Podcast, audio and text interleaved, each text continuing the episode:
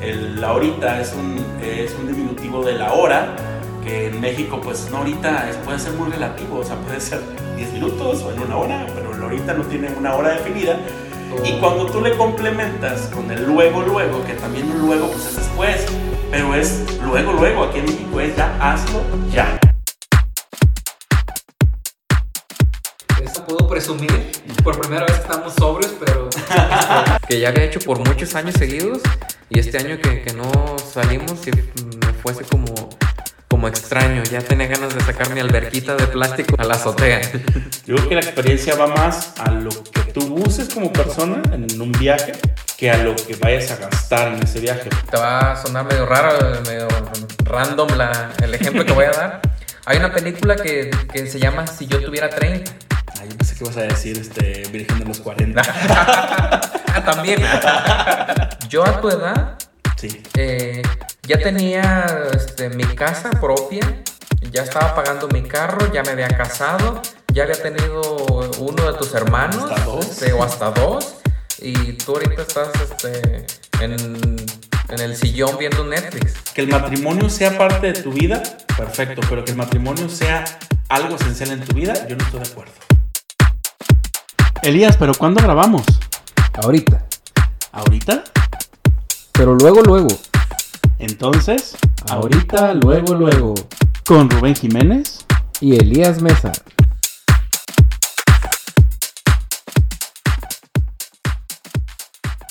Bienvenidos a una edición más de esta segunda temporada ya de Ahorita Luego Luego. Como siempre nos da mucho gusto que sigan estas transmisiones, estos pequeños episodios. El día de hoy creo que tenemos un episodio muy especial. ¿O cómo ves, Rubén? Así es, Elías, gracias por estar aquí en esta segunda temporada, episodio número 9, con un invitado especial, con este, como siempre se los hemos dicho, una eh, este podcast es para cualquier tipo de personas que nos quieran compartir algo interesante y en esta ocasión pues es no la excepción. Y tenemos, como lo estoy mostrando aquí los que lo están viendo por YouTube, la presentación de un libro, de un libro de un sanmartinense que nos quiere compartir un poco de este proceso creativo también, de investigación, pero también de un festival que se hace pues ya por unos años, y vamos a ver precisar todos esos datos, eh, en San Martín, que es el, el, les leo el título tal cual, San Martín Rock Fest, trayectoria y experiencias de Eliseo Guerrero. Bienvenido, Eliseo. Hola, hola, muchas gracias por invitarme. Eh, bueno, pues soy coautor, ¿no? Del libro también. Este, Eduardo Plazola Mesa es mi, el otro, pues, escritor de este libro. Pero pues muy contento de estar platicando un rato con ustedes y a ver qué sale. Muy bien, muy bien. Eh, un gustazo de que estés aquí también y les te agradezco pues que hayas venido a compartirnos esta experiencia. Pues platícanos de qué va, de qué, qué podemos encontrar en este libro, eh, qué, qué te inspiró para que estuvieras eh, tú en este momento teniendo pues un bebé, en pocas palabras, en este, en ese sentido, porque sabemos que un libro es una parte de los de que muchos queremos tener en la vida. Entonces tú ya lo tienes, entonces Sí. cuéntanos ese proceso y de qué va. Bueno, pues el objetivo principal de este libro fue pues hablar de la nostalgia, ¿no? O sea, eh, pues la pandemia eh, nos ha sacado el lado pues, nostálgico a las cosas, ¿no? De, salir a lugares y recordar lo que hacíamos antes de esto. Y pues principalmente yo estoy hablando de recordar el festival o como yo me acordaba que era. Entonces, en pláticas con un un amigo, con Francisco Medina, que es el, el organizador del festival del Rockfest, yo le dije que estaría bien que se hiciera un libro del festival, contando la historia del festival. Y yo fantaseaba con eso, realmente yo decía, "Ah, pues ojalá se haga, o al- alguien venga a hacerlo, ¿no? O sea, deje este, o cómo seguía, eh, qué, qué, qué- llevaba, qué no llevaba. Entonces empezamos a hablar de anécdotas anécdotas que también, eh, que muchas de ellas no vienen dentro del festival porque son más personales, como de amigos. Pero este, yo empecé a soñarlo y a soñarlo y empecé a darle forma, ¿no? Ya por plasmarlo en algo. Y yo pues contacté a, Eduardo Plazola, que es un, es un sociólogo, investigador de- del Centro Investigador de los Valles. Y le, yo nomás lo contacté para pedirle información. O sea, decirle, oiga, profe, pues ¿sabe qué? este, yo quiero hacer un libro, usted ha sacado, él había sacado un artículo de investigación sobre las bandas de la región Valles, entonces eh, yo quería pedirles información porque yo quería más o menos hablar de las bandas y él me propuso hacerlo juntos, entonces fue como vine a buscar cobre y encontré oro, ¿no? Entonces este le dije que sí, claro que sí y empezamos a, a realizarlo. Este me hace muy interesante porque no nada más es el autor del libro, también es organizador. ¿Y qué más eres dentro del, del Rock Fest de San Martín? Pues he sido todo. A ver. he sido el que recarga el sonido, pego flyers, he tocado en el festival también. Este, pues soy el que convence a la gente realmente de ir, ¿no? De estar dando lata, de hablar del festival. Pues soy todo eso y aparte también pues el eh, uno de los creadores de, del libro. Y uno de los pioneros también Mm. entonces del, del festival. Sí, claro. Eh, se me hace bien interesante porque no estamos hablando de, de, de música que sea como muy usual dentro de los pueblos pequeños o dentro de la región. Y creo que, eh, a lo menos aquí alrededor, en los municipios de alrededor, no, yo no he escuchado hasta el momento que haya un evento como el que se hace aquí en San Martín. Y sobre todo de del, los géneros que se presentan aquí en el Rock Fest.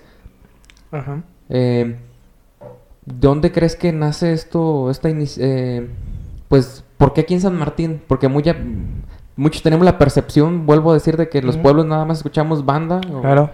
O género regional mexicano. Mariachi, todo eso. Ajá. ¿no? ¿Por qué se decide eh, rock?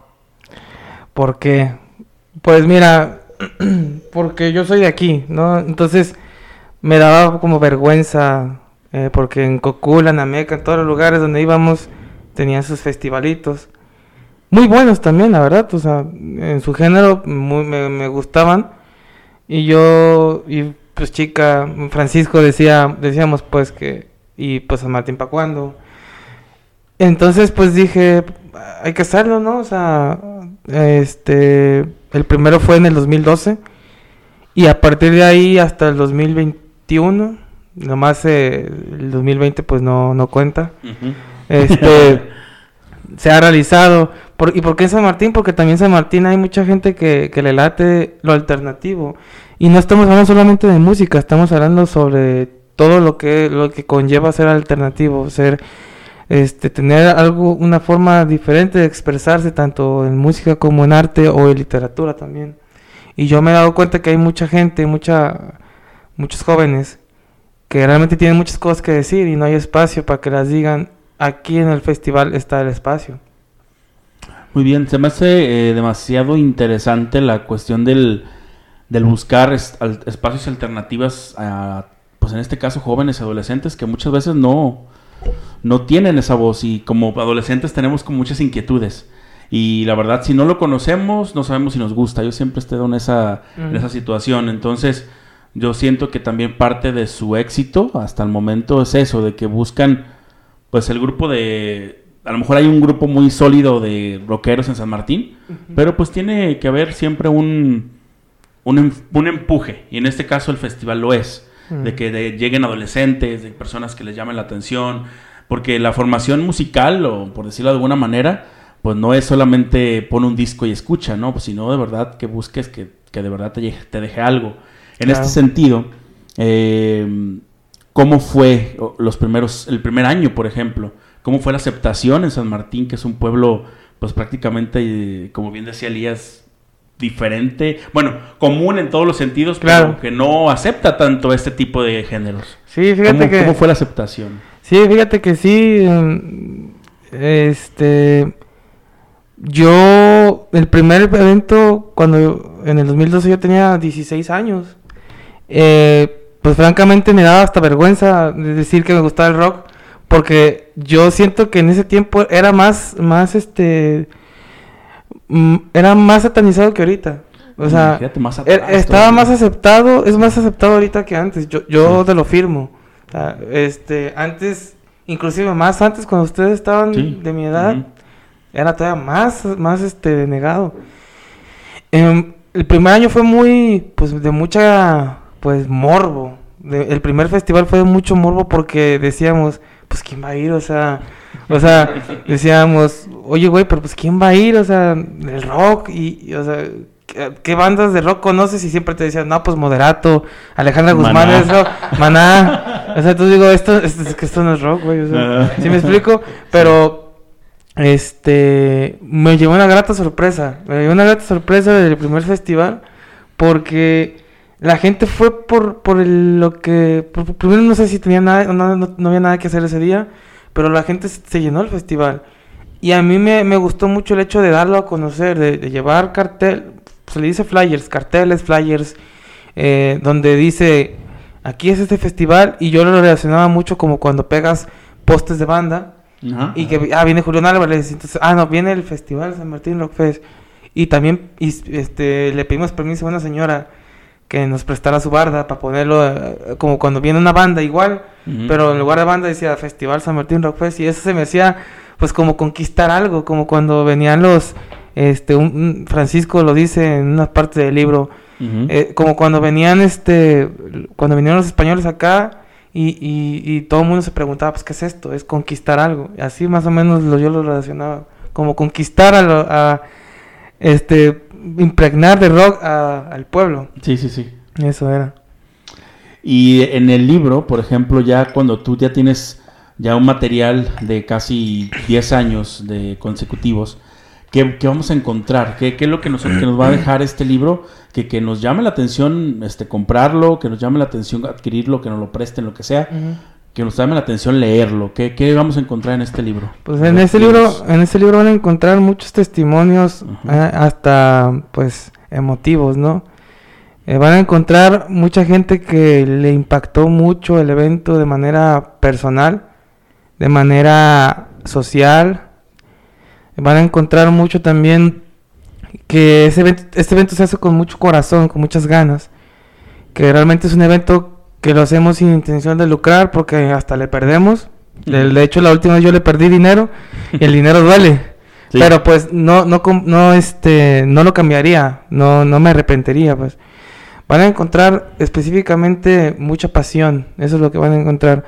Y también mucha información, porque yo lo hablo, bueno, yo, yo soy psicólogo y también me, me gusta mucho la investigación científica. Entonces este libro está estru- estructurado para que sea literalmente hasta una tesina. Me, me dijo un amigo mío, esta es una tesina, güey. O sea, inclusive hasta una tesis porque tiene trabajo de campo. Entonces, eh, este, van a encontrar mucho, mucho, va- se les van a quitar también muchas dudas de, sobre el festival, sobre, ay, estos gritos y todos esos dogmas que, que la gente nos ha, pues, este, o le ha, le ha nombrado al festival también.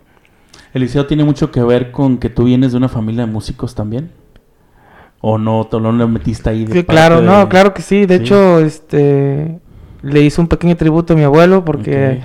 Este, yo algún momento, en algún momento yo dije pues que quería que quería eh, de- enseñar la historia de, de mi abuelo Eliseo Guerrero Arámbula.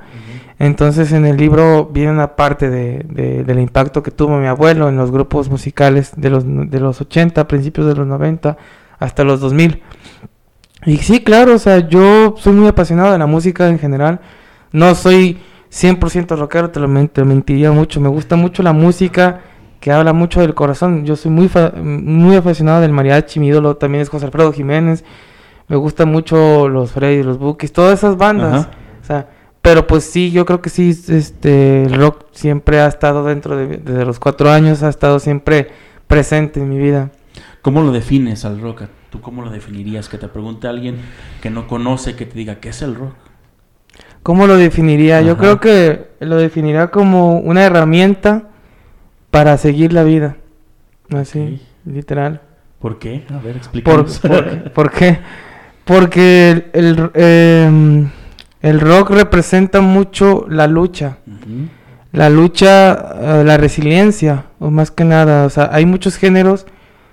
Cuando tú eres más chico, eres joven, un adolescente, y realmente entras en esta etapa de dudas de que no te entienden y que eso todo. Encuentras en el, fest- en el rock una respuesta que aunque, aunque, aunque puede ser muy mínima, muy por arribita, pero es un aliciente para continuar. O sea, la- las canciones, la música en general es un alimento del alma. Decía, decía mucho este Alex Lora del Tri. Decía, el rock representa todo lo bueno que, que, que hemos vivido en el pasado. Y siempre recordamos el pasado porque todos queremos vivir más.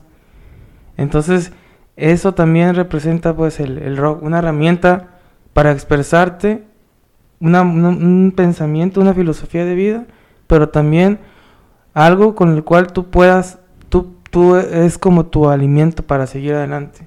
¿Me Ujú. Eh, Eso es lo, yo creo que eso así lo defino yo. Sí, de hecho hemos peleado mucho con el del con el gusto se rompe en géneros, hemos peleado mucho con esas frases como del eh, que no que nos han dado como una mala fama o mala idea de lo que viene siendo los géneros alternativos, Ajá. de lo que no le gusta a la mayoría o de lo que la mayoría no se siente identificado. Sabemos que sí hay mucho público del rock, pero si nos vamos a un micro lugar como este, que es un pueblo pequeño de menos de 25 mil habitantes, pues sabemos que son pocos los que les gusta. ¿Por qué no, lle- por qué no llegó hasta acá el rock? ¿Por qué no ha llegado, eh, por qué no ha, a tu percepción obviamente y tu investigación previa que hiciste, por qué no hemos logrado que el rock se posicione en pueblos más pequeños?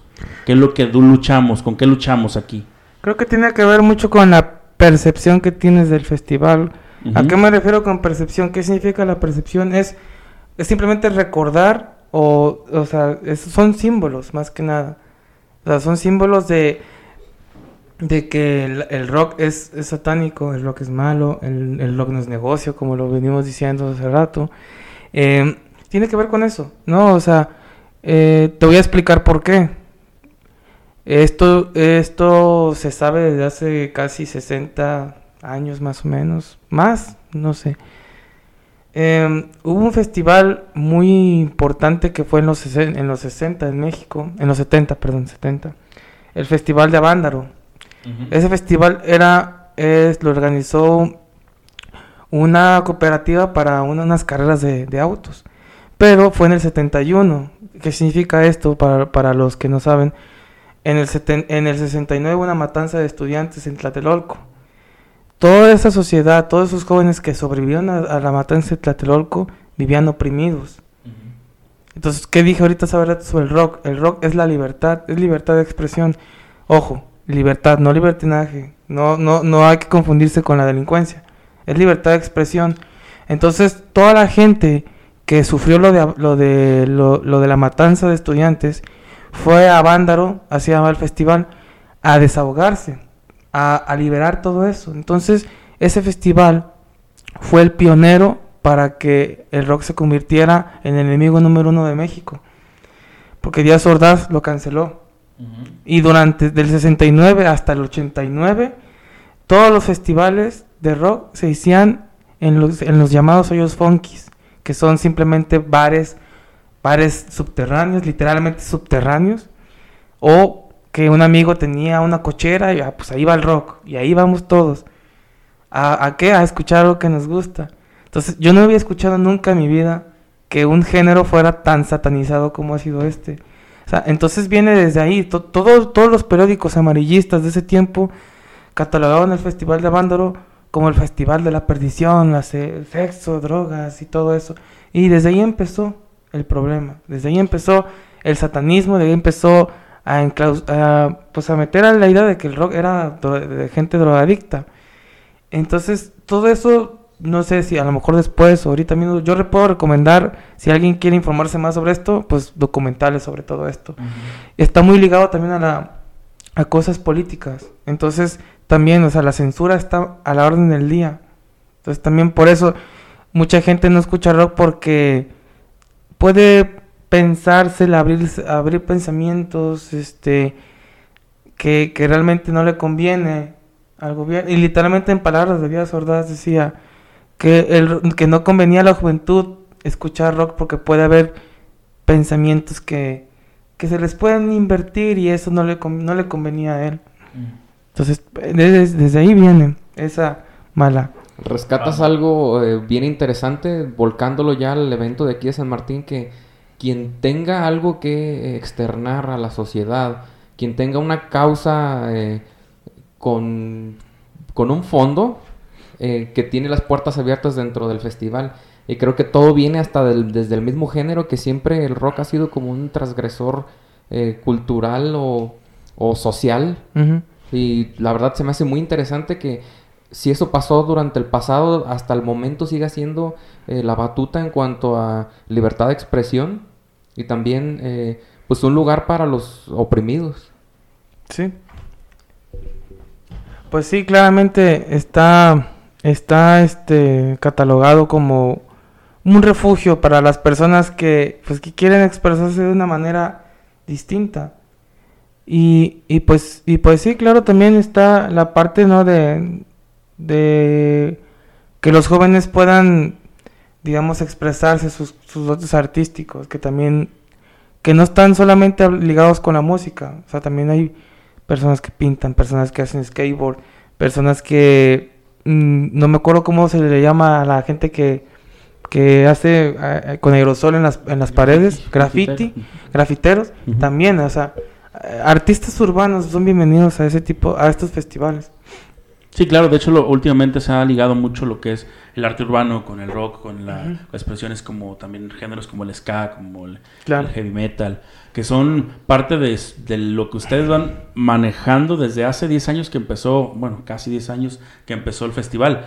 Eh, regresando al, al libro, este. Eliseo, ¿cómo es la estructura? ¿Qué empezaste a hacer? ¿Cómo, ¿Cómo te diste cuenta que estabas formando un libro? ¿O desde el principio dijiste, esto va para un libro? ¿O cómo fue ese, ese proceso creativo que tuviste? Fíjate que al principio yo quería que fuera un artículo de investigación para una revista, pero había tanta información que de- al final se decidió como, como un libro, así, como una investigación.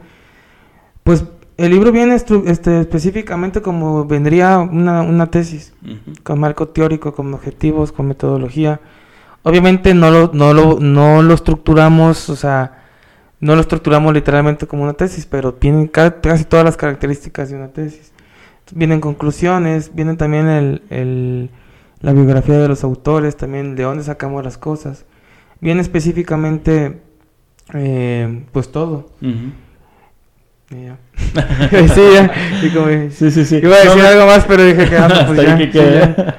No, no, no te preocupes. El, el punto a que voy es que en una parte de tu libro Eh. vienen entrevistas. Claro. Vienen este, parte del- de lo que se siente esos actores principales o cualquier persona que entrevistaste, no sé a quiénes entrevistaste, claro. em, que, que te cuentan lo que ellos sienten al momento de estar en el festival o cuáles, fue las, cuáles fueron las preguntas Sí, sí. ¿Cómo fue que integras lo, pues como bien dice el título, las experiencias? Bueno, Porque yo en mi mente me quedaría como que, pues estuvo bien chido. Pues no, o sea, obviamente no te van a contestar eso. Eh, ¿Cuál fue la estructura? sí, ¿Qué, sí. qué- me iba de hecho más a, a- dirigido a eso, a la, a la pregunta. ah, ok. ¿Cómo, cómo llenas de, de información. ¿no? informaciones tu libro para que se vuelva de verdad un una, una bibliografía que consultar, de vivir Claro. esas experiencias que a lo mejor yo en mi vida he vivido. Entonces, Sí, que- ¿cómo te transmite eso?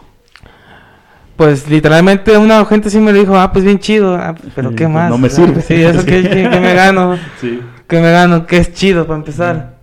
Bueno, retomemos un poco, ¿no? La experiencia es una vivencia, en pocas palabras. La experiencia es una vivencia que te genera conocimiento.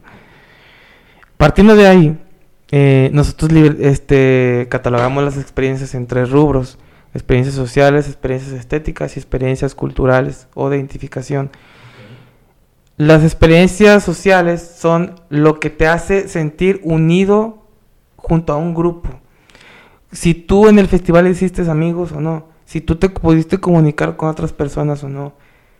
Las experiencias estéticas son eh, específicamente emocionales. ¿Qué momento marcó tu, tu, tu, este, tu estancia en el festival?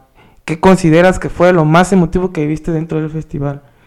Y la tercera, que son experiencias culturales, ¿qué tanto te identificaste tú con la causa del festival o con las personas que estaban dentro del festival? ¿Qué tanto identificaste con las canciones que una banda dijo?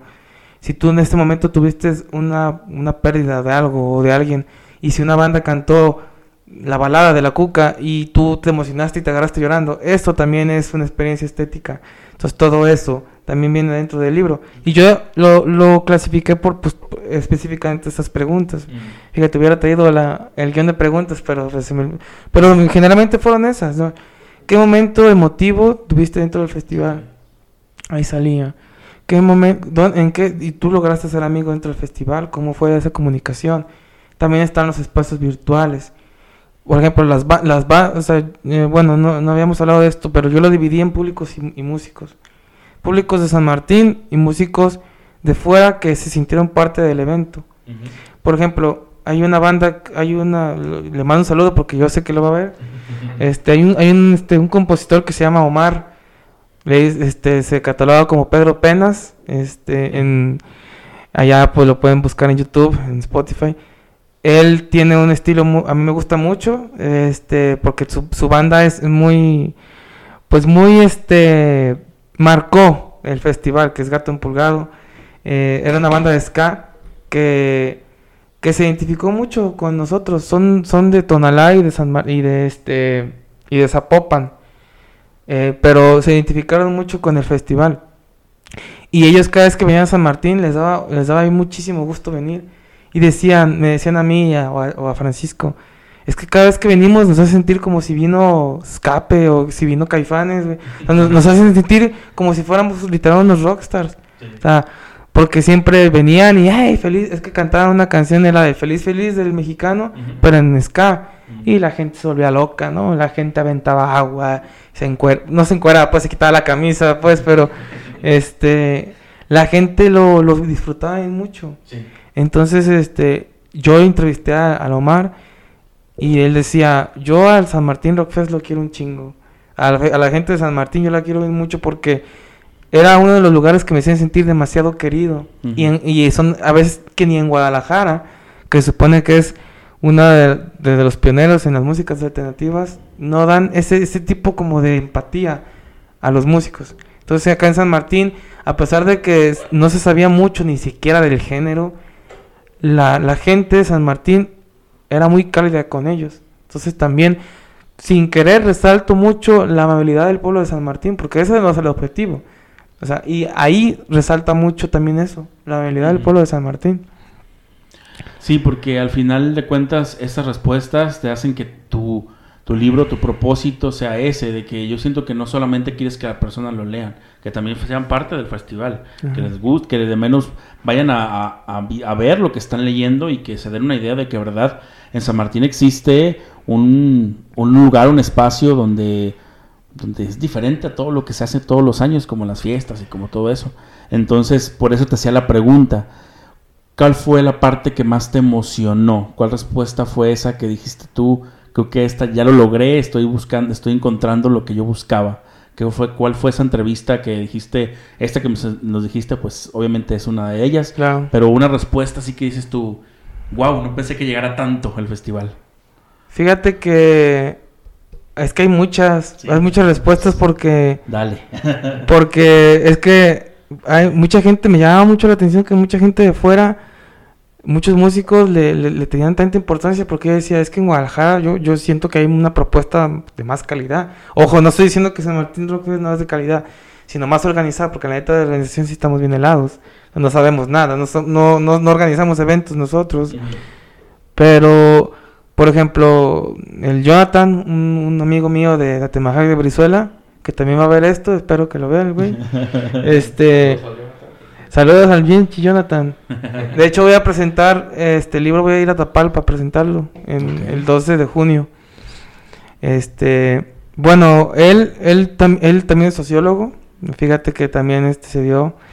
Y él decía que el Rockfest venía a ser una comunidad como, la, como lo fue este, Avándaro, como lo ha sido muchas, muchas comunidades históricas ¿no? de, de, de, de México.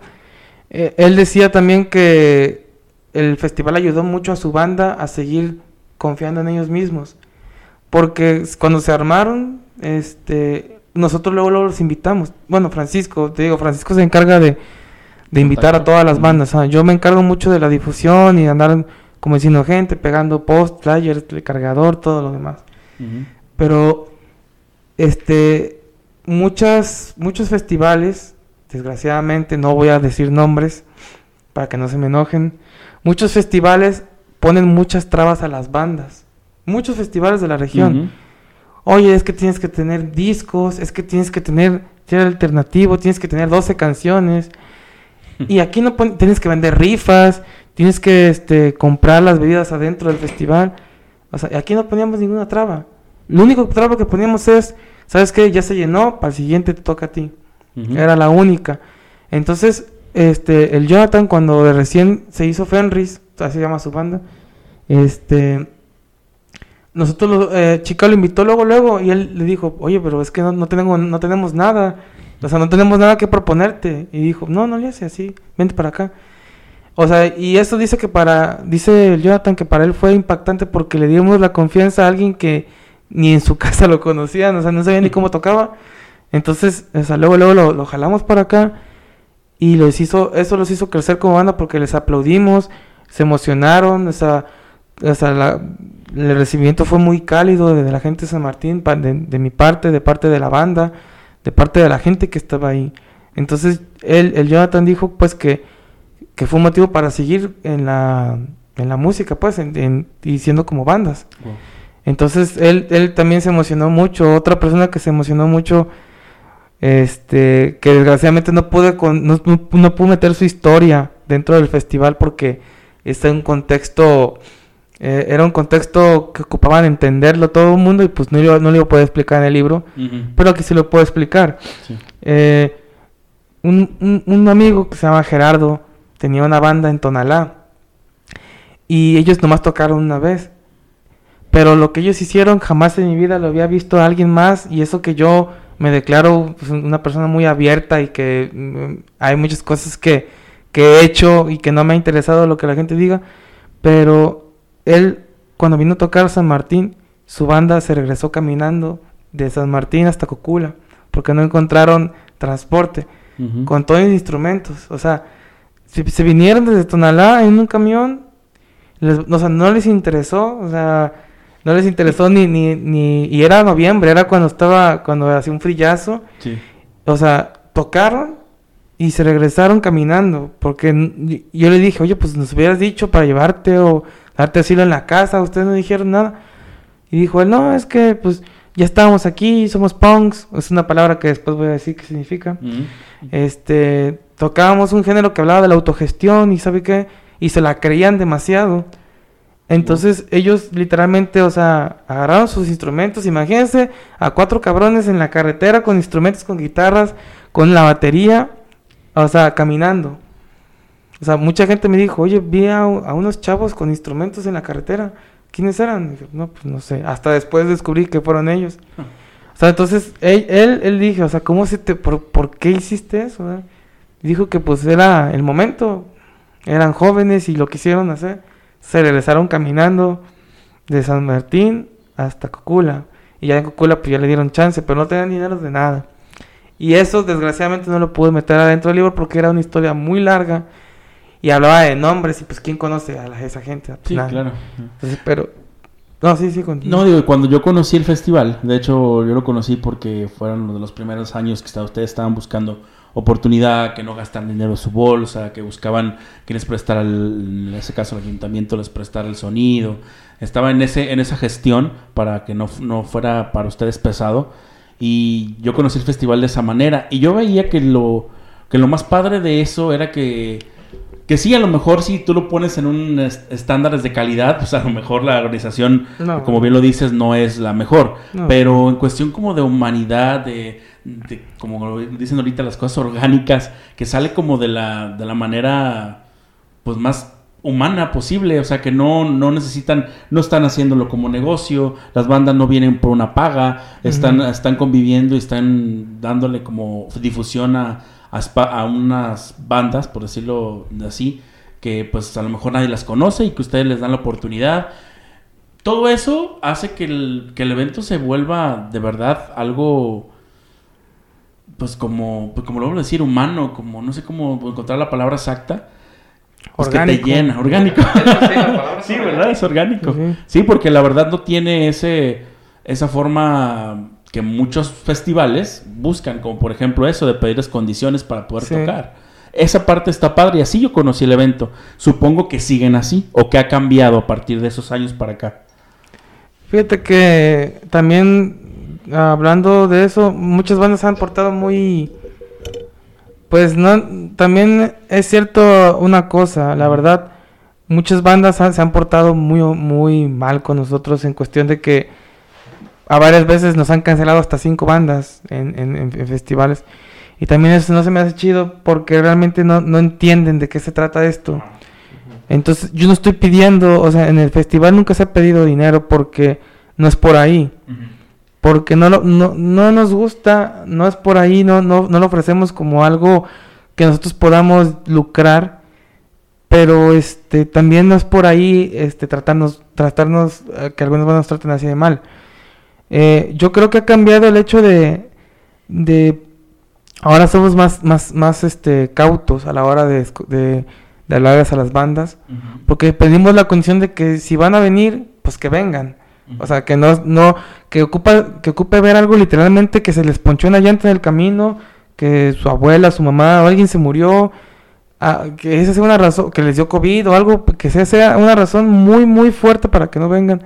Porque realmente nos hemos llevado muchas decepciones en ese sentido, de que muchas hemos estado hasta dos horas sin bandas y pues, la gente se va. Eh, eh, una vez eh, recuerdo que que este Francisco tuvo que contar chistes para que la gente no se fuera porque la gente se estaba yendo.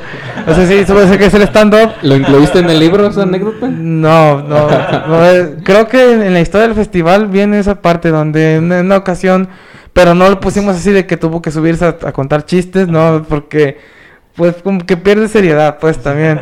Eso es de ahorita, luego, luego, nada más. Sí, yo creo que sí. En exclusiva. Tuvo que contar, yo también me acuerdo que en una ocasión tuve que can- subirme a cantar como una hora y media en- con la guitarra.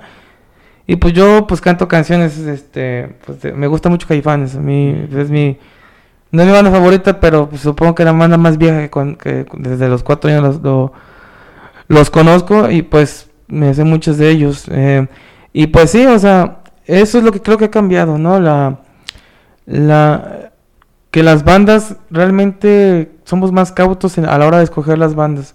Porque si tú dices, oye, somos banda, una banda de Querétaro, ¿podemos ir? Yo dije, sí, pero si vas a venir, o sea, si, si eres de Querétaro y tienes posibilidades de venirte y, y hasta te ofrezco mi casa y te quieres quedar, pero vas a venir, no, pues no sabemos, ah, pues ahí está lo malo, ¿no? Entonces, no, o sea, que vengas. Esa es, esa es la única condición, o sea, que vengas, no que no nos canceles, que vengas. Y eso es lo que ha cambiado.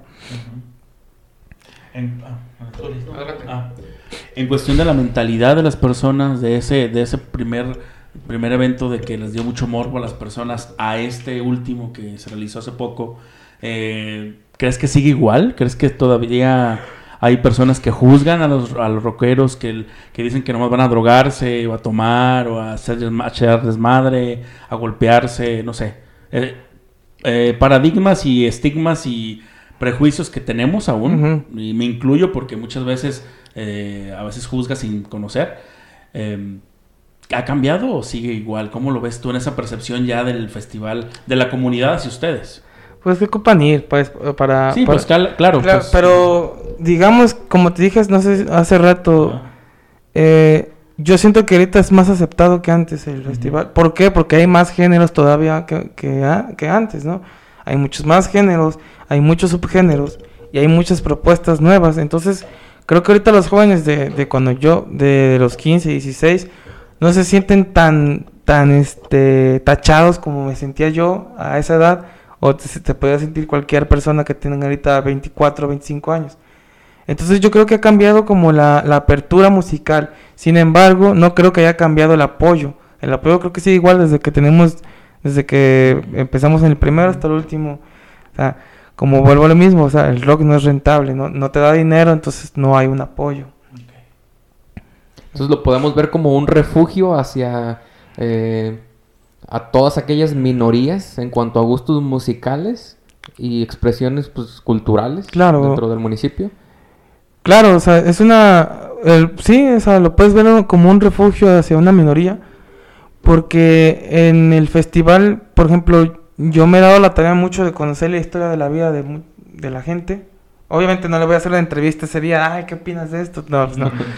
Pero yo, a mí... Siéntate en el diván, eh, este. Siéntate aquí y yo ahorita te psicoanalizo, ¿no? Pero bueno, este... Me he dado la tarea de buscarles el por qué vienes. O sea, oye, ¿por qué tú viniste? ah? No, pues es que mi, me acuerdo que una, una, una amiga, también la entrevisté, también iba a estar. Me llamó mucho la atención porque yo jamás en la vida hubiera pensado que así iban a, a percibir el festival. Este, una, una amiga Paola, este, en el festival, pues yo le dije, oye, ¿cuándo, o sea, en la, en la entrevista le pregunté, ¿cómo este, diste con el festival? O sea, ¿cómo te enteraste del festival?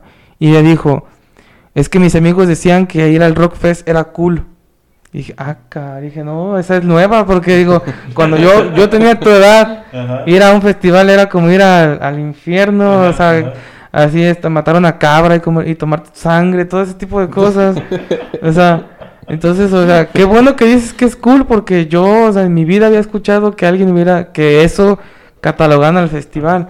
Entonces, o sea, ella dijo, cuando iba al, cuando iba al Rockfest era- es, es- es ser cool. Entonces, eso es lo, a la raza le da mucho morbo todavía el festival, porque hasta por, a mí me da risa, yo lo, antes me, me ofendía más, pero ahorita yo lo acepto porque ya estoy más grande. Este, el hecho de, de que se burlen del festival, me da, me, porque aunque se burlen, está en boca de la gente. Y yo prefiero que, que no pase que el, que el festival sea, sea objeto de burlas a que pase desapercibido. Ojo, hay de burlas a burlas, o sea, tampoco voy a aceptar que la gente esté echando malas, malas vibras. Pero yo, yo este, muchas veces me río, digo, sí, güey, matamos cabras y todo eso. Para que va, ve tú, para que lo compruebes, te llevas una milpa y la quemas y todo eso, o sea. Y entonces a mí también, yo, yo juego mucho con eso, me da mucha risa, pues. O sea, que, que la- lo, la- lo que la gente piensa del festival muchas veces me da, me da, me da, me da gracia. Eh, ¿Este año se realizó o se va a realizar apenas? No, fíjate que este año ya se realizó, este, ¿En qué fecha fue el, vein- el, ay, el 12, no, fue en abril, no me acuerdo, creo que fue el 28 de abril. ¿Y cómo fue ya el Rockfest después de COVID? Fue, yo creo que ha sido uno de los momentos más felices que he tenido desde que empezó la pandemia hasta ahorita, porque no se realizó, bueno, no había dicho, el, el festival se hacía en la concha acústica de San Martín Hidalgo, que queda, pues, ¿ahí dónde queda? No sé, no sé, en la calle, yo no me acuerdo. ¿Cómo se llama? Venustiano Carranza, creo. No sé, no, si te digo, te, te mentiría. Queda enfrente del mercado, eso sí, es lo único que sé. Este, lo usan mucho los del kinder cuando se De hecho, yo me gradué ahí del kinder también. este, y em, ya como que ahorita está en construcción o, o algo así, pero la esta última se, se realizó en la unidad deportiva. Y al- yo, yo catalogué mucho la concha acústica como el, el lugar icónico para el festival porque realmente me gusta mucho el lugar, o sea, está bonito. Y de hecho la única concha acústica que se parece a esa está en Guadalajara. Y muchas veces las bandas mismas dijeron, qué chingón, tiene una concha acústica, o sea, ¿qué más quieren? O sea, nosotros estamos, nosotros estamos acostumbrados a, a tocar en, en- en baños casi, casi, y ustedes tienen una concha acústica, o sea, qué, qué chido. O sea, entonces, por ejemplo, esa concha acústica nadie le da uso. O sea, si no, hacemos- si no la usamos nosotros, nadie le da uso. Entonces también, o sea, nosotros estábamos ocupando los espacios para hacer nuestras actividades. Y este, esta última vez que es que se realizó en, en la unidad, me sorprendió mucho la cantidad de gente que fue. Yo la verdad yo esperaba menos. Todo el mundo esperaba menos. Entonces, a mí me sigue sorprendiendo el mismo festival en sí. No, y lo que pasa muchas veces en los festivales es de que se hace un microambiente, un micro, microecosistema que, que, que no se dan en, en ningún... que es un tipo de ambiente como muy especial. En un podcast hablábamos de las fiestas de pueblo, que es como Ajá. un microcosmos también ahí medio único. Ajá. Y yo pienso que en- dentro de los festivales de música rock o música alternativa también es otro tipo de microcosmos que, que pasan cosas pues, muy interesantes. Muy graciosos también. A ver, alguna que nos platiques.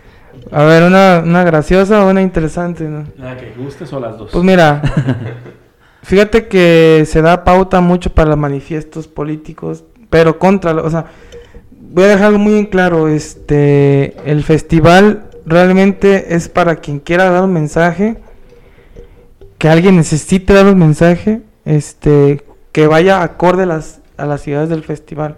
Este festival es, es del, de carácter subcultural o contracultural, que ahorita vamos a hablar sobre esto. Em, una anécdota que, que se me hizo impactante e importante porque es- era reciente en ese tiempo. Una banda que, se, que también le mando un saludo porque también lo va a ver, espero que lo vean. El Ángel, el Angelito, Angelito de la Guarda, así se llama en Facebook. Era una banda de ska, se llamaba Ska La Chela. Tenían una canción que se llama La Arena de los Luchadores, una canción conocida, ¿no? Este, te- tenían un- una dinámica de, de poner a los hombres de este lado, o sea, a los hombres de cada lado, pues no, mujeres, fíjate, también las mujeres hacían este baile, se llama slam, pero pues baile este, pero entre mujeres, nadie se metía, o sea, a veces cuando se metían las muchachas, nosotros, yo no me acuerdo que alguien se ha quejado de que a alguien más le, le faltó respeto. O sea, si ha pasado, a mí yo no me he dado cuenta. Pero este, esa vez que te digo, pasó lo de los estudiantes de Otsinapan. Entonces, estaba muy reciente, estaba muy reciente, creo que lo de, lo de Ayotzinapa fue en octubre, el festival fue en noviembre. Y esa vez, este, la banda Escala Chela se echó un, un- discurso, un discurso sobre eso, sobre la, la injusticia que se vivió de esos estudiantes, y sacaron una pancarta. Y ha- había banderas, estaban ondándola y la pasaban a la... Se me la piel. La, la estaban pasando a la gente para que también hiciera lo mismo. O sea, entonces, se, literalmente era un meeting, un meeting, o sea, contra lo que les pasó a ellos. En un, en un, en un lugar que era un, o sea, pasó en Guerrero y estábamos en San Martín Hidalgo, Jalisco. Entonces, eso lo que, lo que quizá la gente no lo toma tanto en cuenta como algo como, pues es que aquí no está pasando, ah, pues ¿para qué? O sea, realmente en el festival sí se toma en cuenta. Eso fue, para mí fue muy, pues muy emotivo realmente. El discurso, lo que, lo que ellos dijeron, el momento, o sea, fue muy emotivo para mí. Este, y una de, pues de risa, pues, una- en una ocasión recuerdo que, que no nos dejaron que la, la encargada de darnos las llaves de la concha no estuvo y la ya, ya era tiempo de abrir la concha para abrir para meter las cosas y no nos daba las llaves, no las quería dar, ¿no? Pues lo que hicimos fue desarmar la chapa y meternos a la fuerza. Y, o sea, al principio yo le daba patadas para que se abriera, pero después llegó alguien con un desarmador. Y luego, luego se abrió. Y yo se decía, ni siquiera ni la puerta nos quieren abrir, o sea, y, o sea, era algo tan, tan, o sea, daba risa, o sea, por- el hecho de no, de literalmente ni la puerta nos la querían puerta. abrir. Y eso también, pues, está, eso sí, creo que sí viene dentro del libro, esa partecita. Pues sí, como de luchar contra todo lo que de verdad es Claro, diferente, que, claro, que lo claro. ven así, las personas mayores, eh, y no, lo- no lo generalizo, pero la gran mayoría eh, sí tiene esa percepción de todo eso que se vio y que se cree de los rockeros, de las personas que tienen una, vamos a las preferencias sexuales, a, a las minorías de- del pueblo, Claro. que, que lo ven mal y que su idea siempre ha sido eso. Pero también viene la parte contraria. Yo sé que hay rockeros que tienen esa parte como de que no puedes platicar con ellos porque todo lo que ellos está bien y todo lo que tú tampoco no. O sea, Claro. que hay que tener como un balance en eso, ¿no? Sí, fíjate, hay muchos rockeros que yo tampoco aguanto, la verdad. sí, sí, o sea, pero fíjate, hay una cosa muy importante. Mucha gente, mucha gente utiliza el rock para joder a los demás, como diciendo, yo soy culto, o sea, esto es, esto, yo escucho un algo que es mejor que lo que tú escuchas y te vas a quedar sin amigos si sigues así. O sea, yo no estoy, yo pues aprendí a convivir con todas las personas porque realmente cuando estaba más adolescente era un poco parecido, es que todo el mundo pasa por lo mismo sí, sí, realmente. claro. Era un poquito parecido a eso, de que, de que yo decía, es que porque escuchan esto, está bien feo, y estaba con la cara así. Cuando alguien, cuando sonaba una canción de banda, me les quedaba viendo como si estuvieran oliendo cagada, ¿sabes?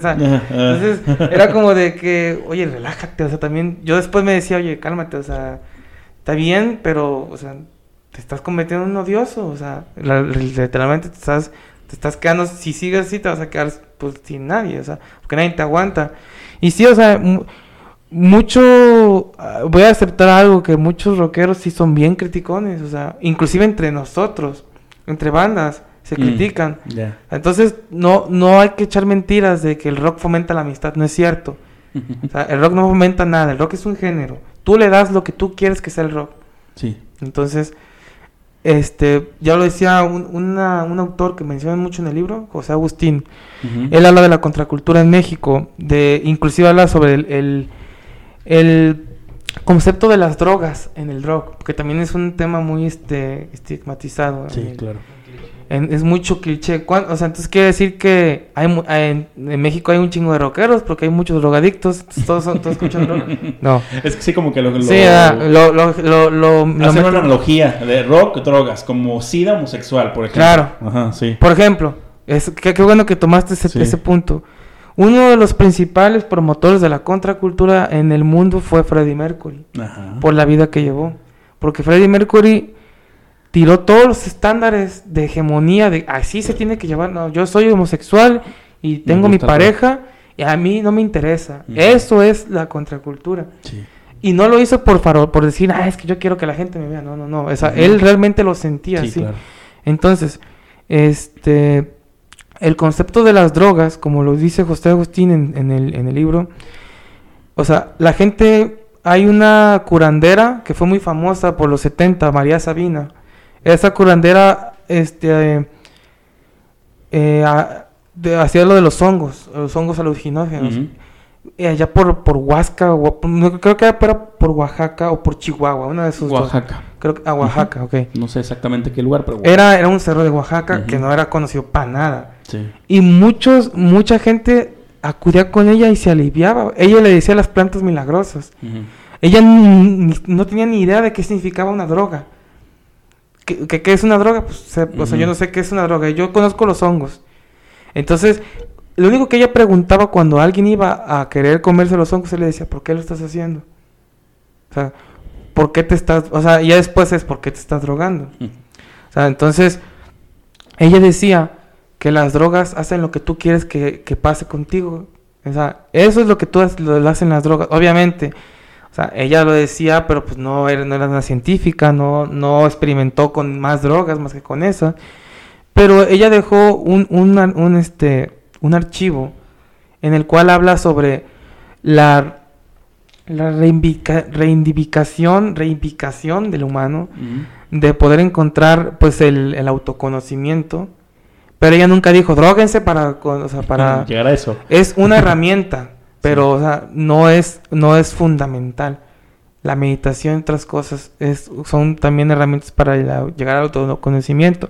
Nos estamos yendo muy filosóficos, pero también tiene que ver, tiene que ver mucho Sí, pues claro. también en esto, porque son personas que hablaban desde su perspectiva sobre cosas tan estigmatizadas que, que afectan al rock. Y hablando sobre lo que me preguntaste de los rockeros, este también el rock no tiene la culpa de la gente que escucha el género. O sea, como dijo Diego Maradona una vez, la pelota no se mancha, el rock tampoco se mancha. O sea, los rockeros son personas, la, mayo- la mayoría de esas que son, somos, me incluyo, pues pacíficas, pero pues tienen sus excepciones como todo, ¿no? O sea, Sí, sí, y yo no puedo responder a toda la comunidad de rockeros. Yo te voy a decir una cosa, la última vez que hubo el festival, yo me molesté mucho porque están quebrando caguamas en el piso. Y dice, pero ¿para qué, güey? O sea, ¿para qué estás haciendo eso? O sea, de por sí nos están tirando y tú, ay, vas a... A o contribuir sea, a sí, no, o sea, ¿para ajá, qué? O sí. sea, no es necesario. Sí, es que a mí me gusta. Sí. No, no, no. Es, que no es cierto. Es que es eso. La contracultura no quiere decir que estés en contra de, sino como que tienes otras expresiones. Claro. Que tienes que estar, que eres, no eres tan, tan parte de una cultura popular, sino una cultura alternativa. Por eso una contracultura, no porque la palabra tenga el contra, pues tú quieres decir que tienes que estar en contra de todo lo que los demás hacen. Sí, mira, No. la, la contracultura tiene más, la contracultura tiene más tintes como políticos, ¿no? Como Sí. la, están en contra de un sistema, pero fundando tu propio sistema. Eso es, es algo curioso. Sí. Nadie puede, nadie puede decir, y si alguien dice eso, yo me, me aviento de un- a un pozo, nadie puede decir que está contra el sistema porque tú necesitas el sistema para comunicar que estás en contra del sistema. Entonces, o sea, nadie puede salir a decir, ¿por, por qué? ¿Por qué? ¿Por qué no? Nadie puede estar contra el sistema porque tú, tú, tú utilizas el lenguaje del sistema, tú utilizas los medios de comunicación del sistema, tú vives en, dentro de un sistema, tú, consum tú pagas impuestos, tú tienes que comer, tú tienes que ir a trabajar y todo está dentro del sistema. De hecho, me hiciste recordar, disculpa que te interrumpa, No, no, no. de una de un, un amigo que dijo que no iba a votar que porque eh, no le beneficiaba nada, no tenía por qué hacerlo y, y no le van a dar de comer por votar o no por votar por alguien. Y yo, espérate, o sea, es prácticamente lo mismo que estás diciendo tú, eres parte de. Y si no ejerces ese derecho, a lo mejor cambiando un poquito de tema, pero va, me necesita recordarlo, de que pues no, no puedes exigir porque no lo estás haciendo, no estás, no estás dándole esa prioridad a lo que de verdad importa. Porque tú crees que tu vida gira, el mundo gira alrededor de ti, pues no, sabemos que eres parte de un sistema y eres parte de la política en todo Claro. sentido.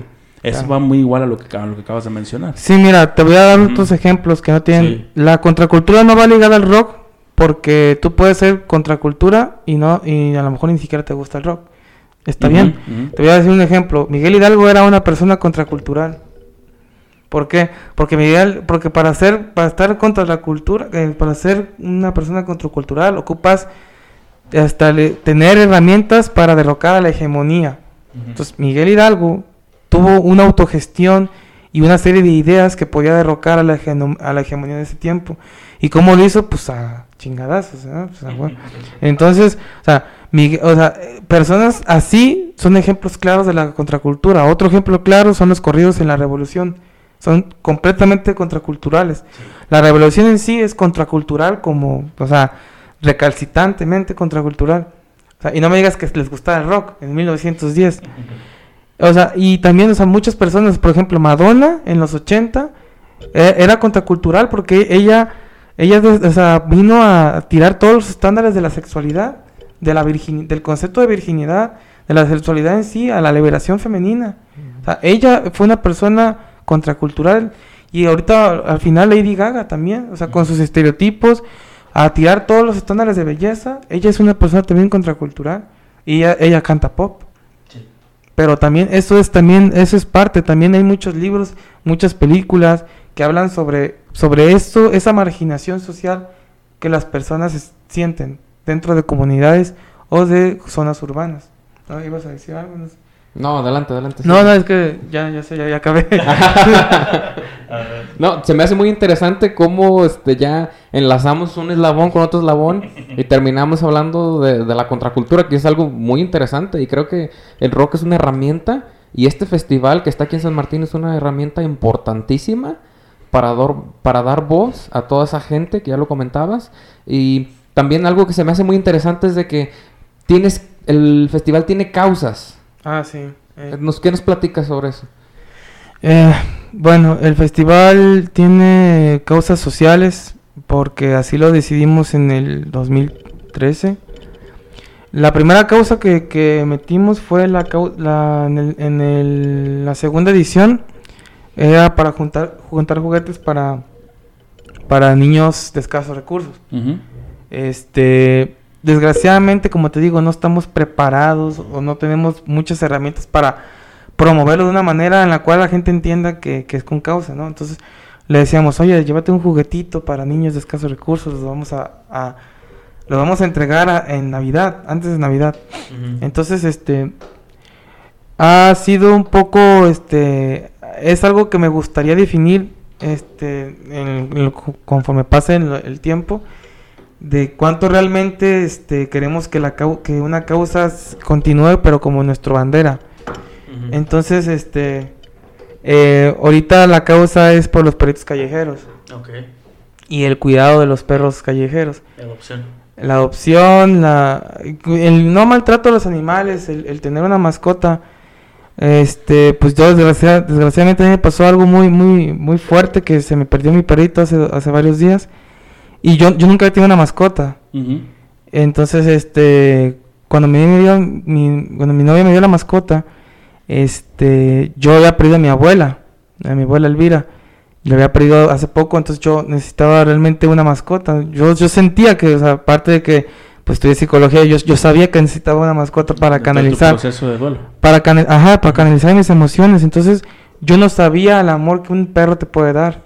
Yo, yo realmente yo no sabía. Yo, nu- yo nunca, yo nunca había, yo nunca había visto, este, yo nunca había sentido ese tipo de emociones. Entonces, este, era de que yo sabía que tenía a un, un- a un ser que me estaba esperando y que para él yo era el mejor, la mejor persona del mundo. Y yo nomás le daba, o sea, y yo me quedaba pensando, o sea, es, es- él, él, él O sea, con un hueso que yo iba a tirar a la basura, que se lo doy, soy su adoración. Sí. O sea, y, y yo decía, es que los humanos no, no, no, este, los humanos no merecemos el amor que nos dan los perros, o sea, y las mascotas en general, no, no lo merecemos realmente. Entonces, en el festival, ah, um, Y en- va a ser, ese es tema para otro podcast. El cuidado, el El cuidado, de los animales, tener Ah, una pues, mascota. pues me hablan otra vez. Sí, pues. perfecto. Este, el festival hace alusión a, a que tengas conciencia de, de que no tienes que maltratar a los perros. Mm. O sea, a mí me da mucha, pues mucha tristeza. Yo, yo me, fíjate, me pasó algo muy, muy raro. Yo, a mí me costaba mucho este, expresar mis emociones y eso que, pues lo que estudié, pero también es como un nutriólogo que es obeso, pues espérate, o sea, también nosotros tenemos cosas que hacer, ¿no? Sí, claro. claro. Este, eh, me costaba mucho trabajo expresar mis emociones y el perro vino a ayudarme a eso, o sea, ayudarme a, a poder decir te quiero, te amo, este, eh, me, me costaba mucho trabajo. Y este, y pues yo lo estoy buscando, yo sé que lo voy a encontrar. Eh, se llama Rocky, mi perrito. Este, y pues sí, o sea, me, me provoca mucho, mu- mucha, mucha tristeza no tenerlo. O sea, realmente, porque se volvió muy importante para mí en muy poco tiempo. Y, y me ha tocado ver gente que literalmente les deja dar de comer a los perros para que se vayan. O sea, yo no lo, no lo, so- no lo, no lo soporto, o sea, me da mucha, mucho coraje. Entonces, Lo este, decidieron como un propósito. O sea, o la gente que dice, ah, pues voy a tener un pitbull y, ah, ahorita voy a hacer negocio con él y voy a vender sus perros. O sea, no- o sea, ¿cómo es posible? No, no, no, no. Eso es lo que me da mucho coraje, ¿sabes? Y no lo digo por, ah, como te digo, hace rato tú dijiste, es que la gente usa el rock como para llamar la atención. O sea, yo no quiero quedar bien con nadie. O sea, yo no espero que, ah, pobrecito, tiene conciencia. de-". No, no, no. O sea, Sí, claro. realmente yo lo siento así, o sea, yo realmente, yo siento esa necesidad de decirle a la gente, oye, no, no maltrates a los animales, no seas cabrón, o sea, no lo hagas. Y usan este espacio eh, del festival para promover también esta parte, sí, ¿no? pero me gustaría que fuera más, más, este, hacer más hincapié. Ok. Por ejemplo, el festival, yo vi un, document, un documental, ahorita hablando todavía de la sociedad y todo eso, hay un documental que se llama Rock por la Vida. Es un festival que habla sobre el, el defender la salud mental en los jóvenes, porque del 2007 para el 2019 Jalisco se convirtió en los primeros en los primeros estados de México en suicidios. Creo que era el número uno, no me acuerdo si era el número uno. No sé si te acuerdas que hubo un tiempo donde hubo un juego bien famoso que te apretabas aquí, el juego de la ballena azul, algo así. Fue por allá del 2000, yo era adolescente en ese tiempo Sí, 15 por ahí. por ahí. Y era un juego donde era literalmente pues, el te invité, te invité este Necesitaba. incitaba al suicidio. Entonces en este en ese festival que te estoy diciendo salió el director de salud mental a hablar sobre los celulares. A decirte, vivimos en un tiempo, no se me olvidar, vivimos en un tiempo donde esto, que la gente que me está viendo en YouTube, esto, los celulares es un arma de dos filos. Porque las redes sociales te hacen sentir o sea, te hacen sentir como que todos viven en un mundo de fantasía excepto tú. O sea, como diciendo, ay, cabrón, pues, loco, ¿en qué, la estoy, qué estoy fallando? O sea. ¿por qué todo el mundo se ve tan feliz? ¿Por qué suben fotos bien felices? Aquí, Sí. que no está, no está nada mal, o sea, digo, no está mal que subas tus fotos así. Pero sienten la necesidad de, te tomas un montón de fotos y estás buscando la que mejor te sale. Entonces, en- si en 60 fotos nomás te gustó, nomás te gustaste una vez, 59 fotos te estás diciendo que no a ti mismo. Entonces eso provoca mucha depresión en los jóvenes. Y, y el, el rock viene a ayudar a, a esas personas a decir, ¿sabes qué? Estamos igual que tú, pasamos por lo mismo que tú y aquí estamos para apoyarte. Obviamente la gente que decide suicidarse te pueden dar mil ejemplos, pero pues si tienes ya eso, pues es imposible que lo, digamos, lo, este, lo erradiques. Déjale, tomo el agua porque me estoy secando. Eh, lo erradiques. Ajá. Entonces, este, ah, viene también mucho ayudar en eso, o sea, que, que no, que la vida no es como la, las redes sociales te dicen que es, que no toda la gente se la está pasando así de feliz y tampoco toda la gente está, se la está pasando así de triste. Ujú. Pues también eso mucho ayuda a- al, al festival, ¿no? Muy bien, no, y me agrada ese punto de que tengan un propósito y que de verdad busquen a lo mejor diversificarlo y hacerlo un poquito más amplio y que sea también el énfasis, que no solamente se, se mencione y que no se haga nada. Está padre. Tengo tres preguntas como ya para el cierre, no sé, Elías, también a lo mejor ya te, te va a formular alguna otra. Ajá. La primera es, eh, antes de- del festival, cuando mis tiempos, se escucha ya como de viejito. En mis tiempos. en mis tiempos. Allá por 1962. No, pero en los 2000, en los el año 2000, Ajá. 2002 al 2009, por ahí, eh, inicios de toda la década de los 2000, el rock se utilizó mucho de como parte de una moda.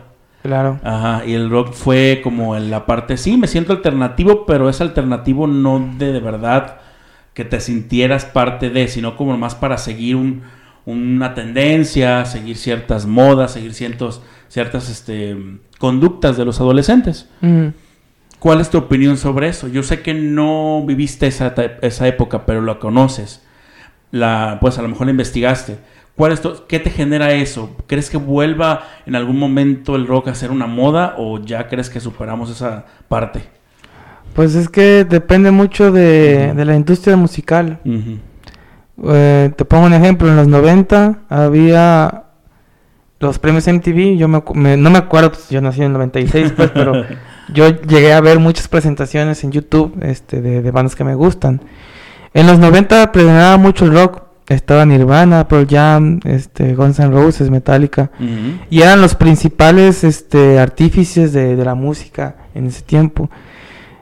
Pero como, como dije hace rato, creo, creo que sí lo dije, eh, va a llegar un momento donde el rock vuelva a ser una moda y está perfectamente bien. O sea, yo no tengo, yo no estoy en contra, porque tampoco, como vuelvo a repetirte, no se trata de decir, ¿sabes qué? Es que lo mío es lo que tienes que escuchar porque te va a servir y todo eso. No.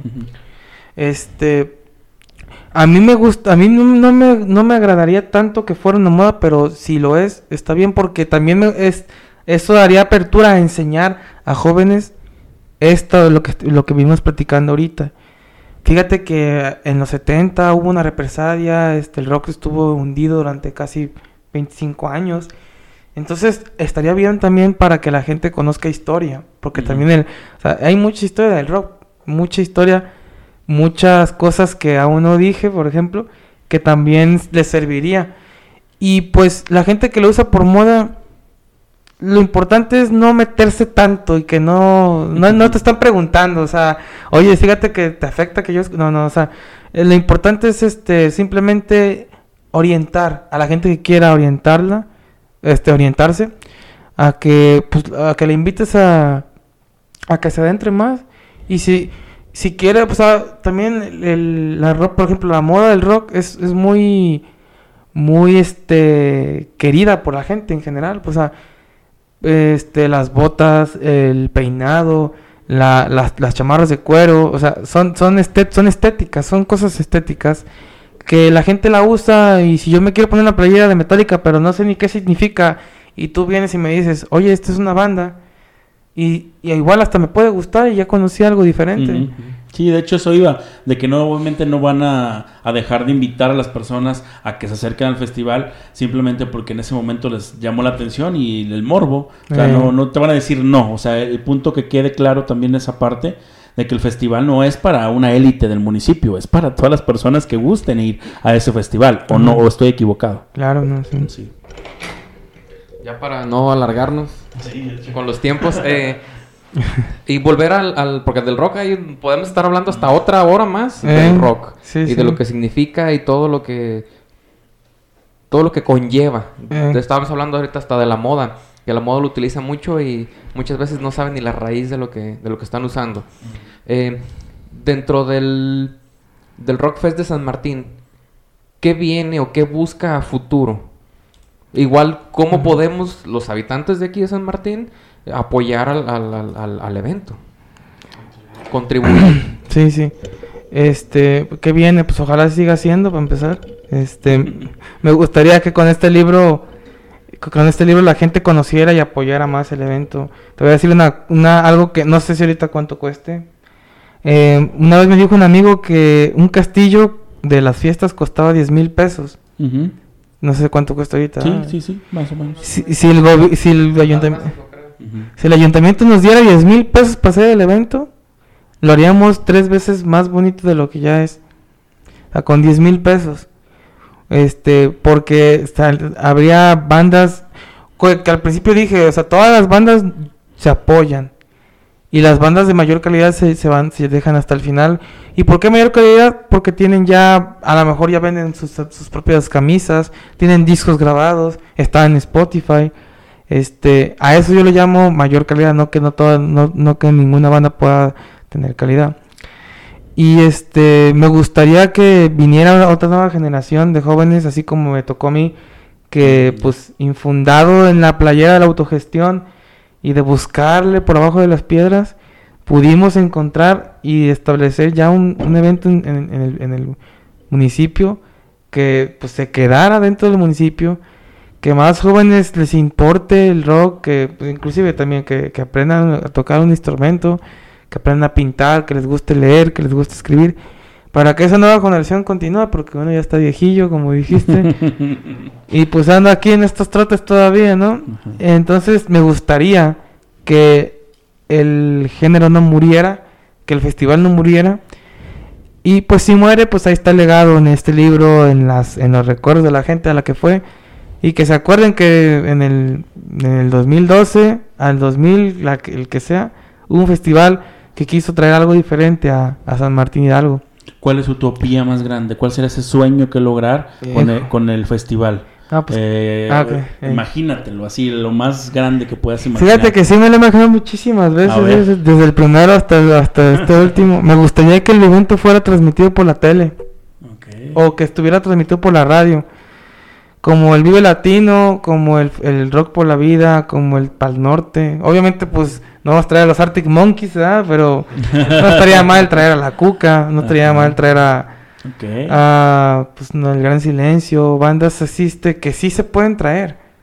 O sea, me gustaría que lo transmitieran las cadenas de radio, que viniera una estación de Guadalajara a entrevista, a hacer un, a un documental, así como ha sido el, el- el- como ha sido lo del tendido de Cristos. No sé si se han puesto a pensar que aparte del tendido de Cristos, el Rockfest es el segundo, es el segundo festival cultural que se hace en el pueblo, que lo hacen los del pueblo. Dime otro aparte del tenido de Cristos y el Rockfest. Porque el Festival de Colores no se hace de San Martín, lo traen de San fuera. Martín. Dime, no hay otro, son esos dos nomás. Entonces, yo no estoy en contra del tenido de Cristos, es imposible que esté en contra de eso, pues porque es lo que le da identidad al pueblo. Sí, claro. Y aparte yo vivo en La Flecha, que es donde se empezó a hacer. De más. ajá. Entonces, este, no estoy en contra, pero me gustaría que también se diera apoyo al festival. No como el tenido de Cristo, porque pues el tenido de Cristo sí te genera dinero, pero que lo empiece la gente a conocer más, que lo recomiende. Y también otro sueño sería para mí que diga, bienvenidos a San Martín, tierra del tenido de Cristo y del San Martín Rockfest. Ese sería también mi sueño, o sea, que se pusiera ahí en la en el en la entrada del pueblo, pero pues se vale soñar, ¿no? O sea, Claro, claro, claro. Ahí viene la pregunta controversial, este, Eliseo. ¿Por qué no hay mujeres en el Rockfest? ¿O el- por qué no hay mujeres en todo el rock? Este, o hay, digo por lo que exponente. Yo no conozco ninguna, expo- ninguna exponente mujer en Ajá. el rock. Hago un documental recientemente, en este año, de hecho está en, en la plataforma muy famosa, que este, tiene, eh, hablan representantes del rock de Latinoamérica. O tú dices Y el no, rompan. hay una, y no hay una mujer que lo represente y creo que tampoco con- en el Rock Fest hay una alguna banda que incluya, a lo mejor que incluya así, pero que no que tenga como exponente a una mujer. ¿Por qué no lo hay? Sí, fíjate ¿O por qué lo hay poco? Para no serlo genérico. fíjate que pues sí lo había pensado también yo. Sí, o sea, ¿Qué ese- pasa ahí? ese festival que tú dices eh, es, es el de Rompan Todo. Me rompan todo. así. Este me parece que en ese festival entrevistan a Jessie Bulbo, una una una integrante de las Ultrasónicas, una banda de mujeres específicamente. Es que tiene que ver mucho pues con lo sexualizado que está el asunto, ¿no? O sea, que todo todo lo ven con morbo. Por ejemplo, ella en sus este cuando la entrevistan habla sobre que las primeras veces que tocaban no la bajaban de puta, que le decían, "Eh, bájate, que no sé qué, que la cocina. O sea, también vuelvo a lo mismo, o sea, la gente que escucha rock no tiene, no, este, no significa que sea una persona empática. Porque te digo otra vez, el rock es un género y lo que tú haces con el rock es lo que va a hacer el rock para ti. Entonces, para, para las mujeres es muy difícil eh, en el, dentro del, del marco teórico del libro, hay un precisamente un, una, un document, una, un artículo de investigación de las mujeres en- de rock en Tijuana. Pues obviamente Tijuana es un lugar violentado por, por el machismo. Este ponen sobre el, el hecho de que este cuando una mujer se sube al escenario, lo- la raza se voltea, no la quiere hacer caso. Para mí es increíble ver una mujer, o sea, yo estaría así aplaudiendo aunque la esté haciendo mal, por el hecho de que está rompiendo estereotipos dentro de los estereotipos del rock que también tiene estereotipos. Sí, claro. sí, claro. Entonces, es este es este algo que me gustaría también yo saber por qué no hay mujeres en el rock. Pero yo creo que la respuesta desgraciadamente es porque el rock también es machista en muchas cosas. Y, y eso es algo que me gustaría también que empezaran a... Yo entrevisté a una mujer, de hecho, en, en las... En las este, Silvia, espero que vayas, vayas a ver esto, porque voy a hablar de ti. Este, dentro de las... De, las, de los músicos que tocaron, tocó una banda de, de, de... Había varias mujeres, no eran todas mujeres, pero había varias mujeres. Este, y, y ahí estaba mi amiga Silvia, que era la vocalista. Y yo me acuerdo que yo desde que la vi dije, ay, no, qué, qué chido que una morra esté ahí, o sea, y yo me la acerqué, platicamos y nos hicimos muy buenos amigos.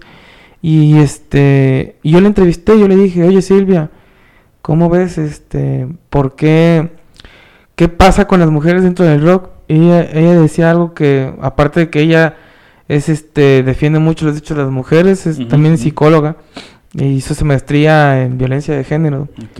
Entonces, este, ella habla específicamente de- del concepto que tiene de la mujer en general. No cambia mucho en, en lo que tiene la gente del rock. De que pues no, no va a servir, no va a poder cantar, este, pues que se vaya a la cocina, las, las clásicas. Entonces, pues sí, o sea, desgraciadamente también eh, en, dentro del rock también las mujeres han tenido un papel secundario que pues yo me gustaría que se, que se, que se fuera un poco más metiendo. Porque yo, o sea, eso sí, en, en el festival yo no he visto, como te dije hace rato, no he visto una falta de respeto de un hombre hacia una mujer. Y eso que yo entrevisté a 10 mujeres ahí. Y yo no, yo no la censuré. Oye, ¿sabes qué? Si no tienes nada bueno que decirme, dime lo malo, o sea, está bien. Porque yo no te, yo no te voy a censurar, porque pues eso es poco ético de mi parte. Y aparte este, estoy faltando al respeto al objetivo del festival, que es difundir las experiencias. Si tú tienes una, una, una mala experiencia, la dices. Ujú. Y de hecho una prima mía, la Rosy, está bien loca esa muchacha, este, me dijo, no, yo me metí ahí al baile y me dieron un golpe en la nariz. Y me juntaron y se me- hizo bien loco, pero bien chido. Y dije, esta amor. qué bien, o sea, qué, qué bueno porque no dijo, me agarraron las na-". No, no, dijo algo Ah, sí, bueno. claro, o sea, claro. entonces, sí, o sea, entonces, este, me, eso me, me hizo también, me dio mucho gusto. Que dentro de, del machismo no ha manchado el festival tampoco. Ok.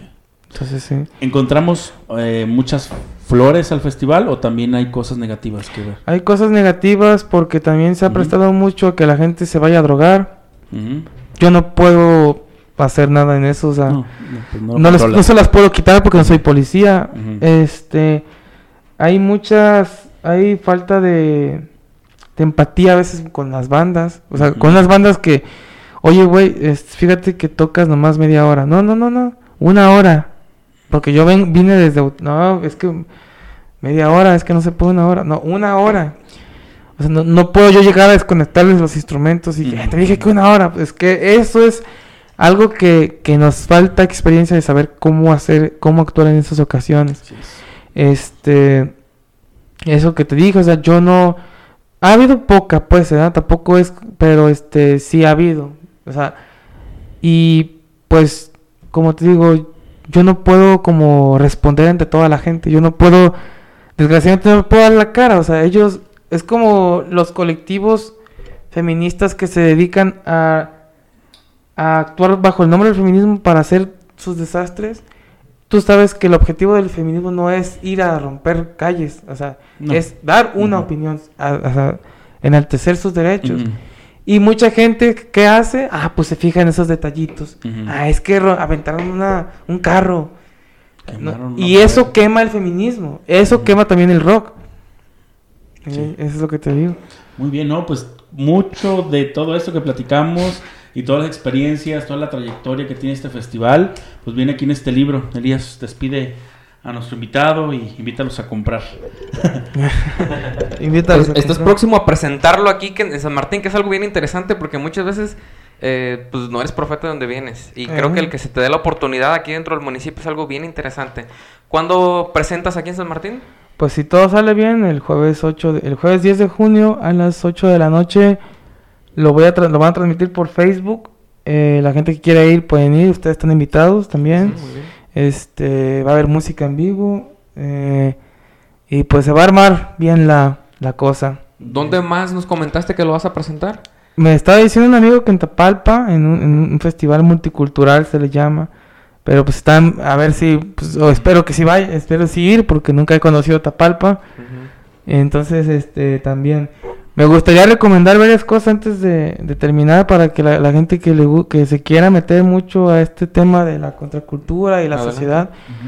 Si quieren meterse más a fondo, hay un documental que sacó Molotov que se llama Gimme the Power.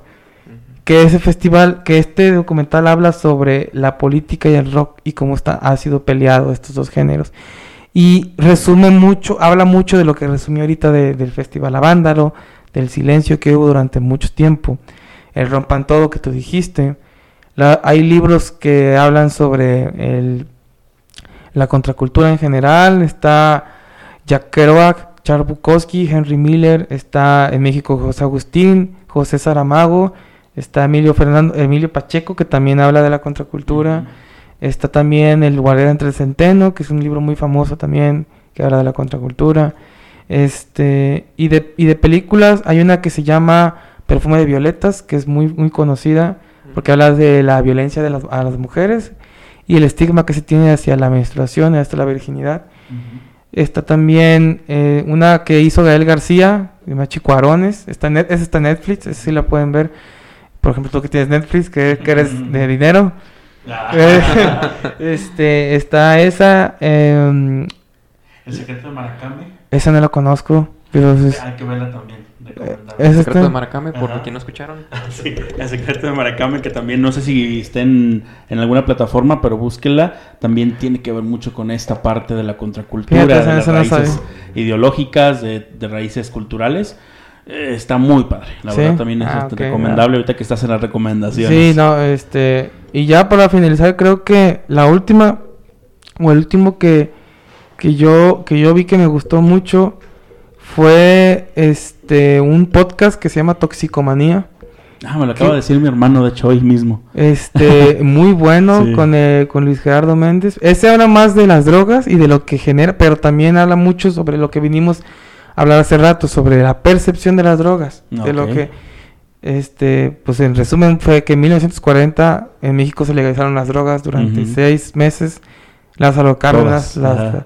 Todas las drogas, todas las drogas eran legales. en- todas las drogas eran legales y las administraba el gobierno. Así es. Entonces, yo me quedé impactadísimo cuando vi ese pedo. Yo no, yo fue esta semana. Sí. De hecho, fue esta semana y yo me quedé con la boca abierta. O sea, que un, o sea, era un auténtico vanguardista, entonces Lázaro Cárdenas, porque, este, pues sí, o sea, la legalizaron durante seis meses.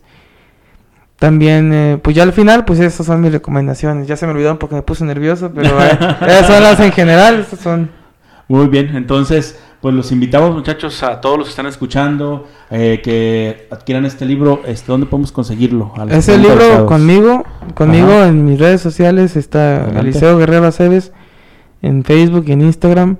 Eh, me mandan mensajes, ya sé hacer envíos para, para enviarlos, ya lo sé a toda la República. Eh, lo, me contactan y yo se los mando o con el profe Plazola, los que viven en la Meca. Ujú. Eh, yo eh, es por correo o por mensaje. Igual me pueden contactar a mí los que viven allá y yo y ya yo, yo le pongo en contacto con ellos. ¿El costo, Eliseo? Está así en, así en los de aquí y eh, por los gastos de envío son 140. Pero ya son como si, si, si quieres que se envíe a Utlán a otros lados. Ese es el precio, es nomás para recobrarle los gastos de, de envío. De envío. Ajá. Muy bien, perfecto. Pues muchas gracias por asistir, por estar con nosotros, No, por contar, contarnos esto. Yo sé que hay mucho más por hablar, Sí, no. pero pues lo dejamos para otro episodio y hablamos un poquito más de, de estos Sí. temas. ¿Qué te parece? Claro. Muy Sí, bien, sí. pues muchas gracias, Eliseo. Sí, no, estar. ustedes. Elías, muchas gracias. Eh, Pues muchas gracias Eliseo por abrirnos este, la temática tan amplia el día de hoy, que Una hora y media casi, ¿no? sí, que es este amplio, la verdad. Tocamos temas súper interesantes y los tomamos nada más por arribita.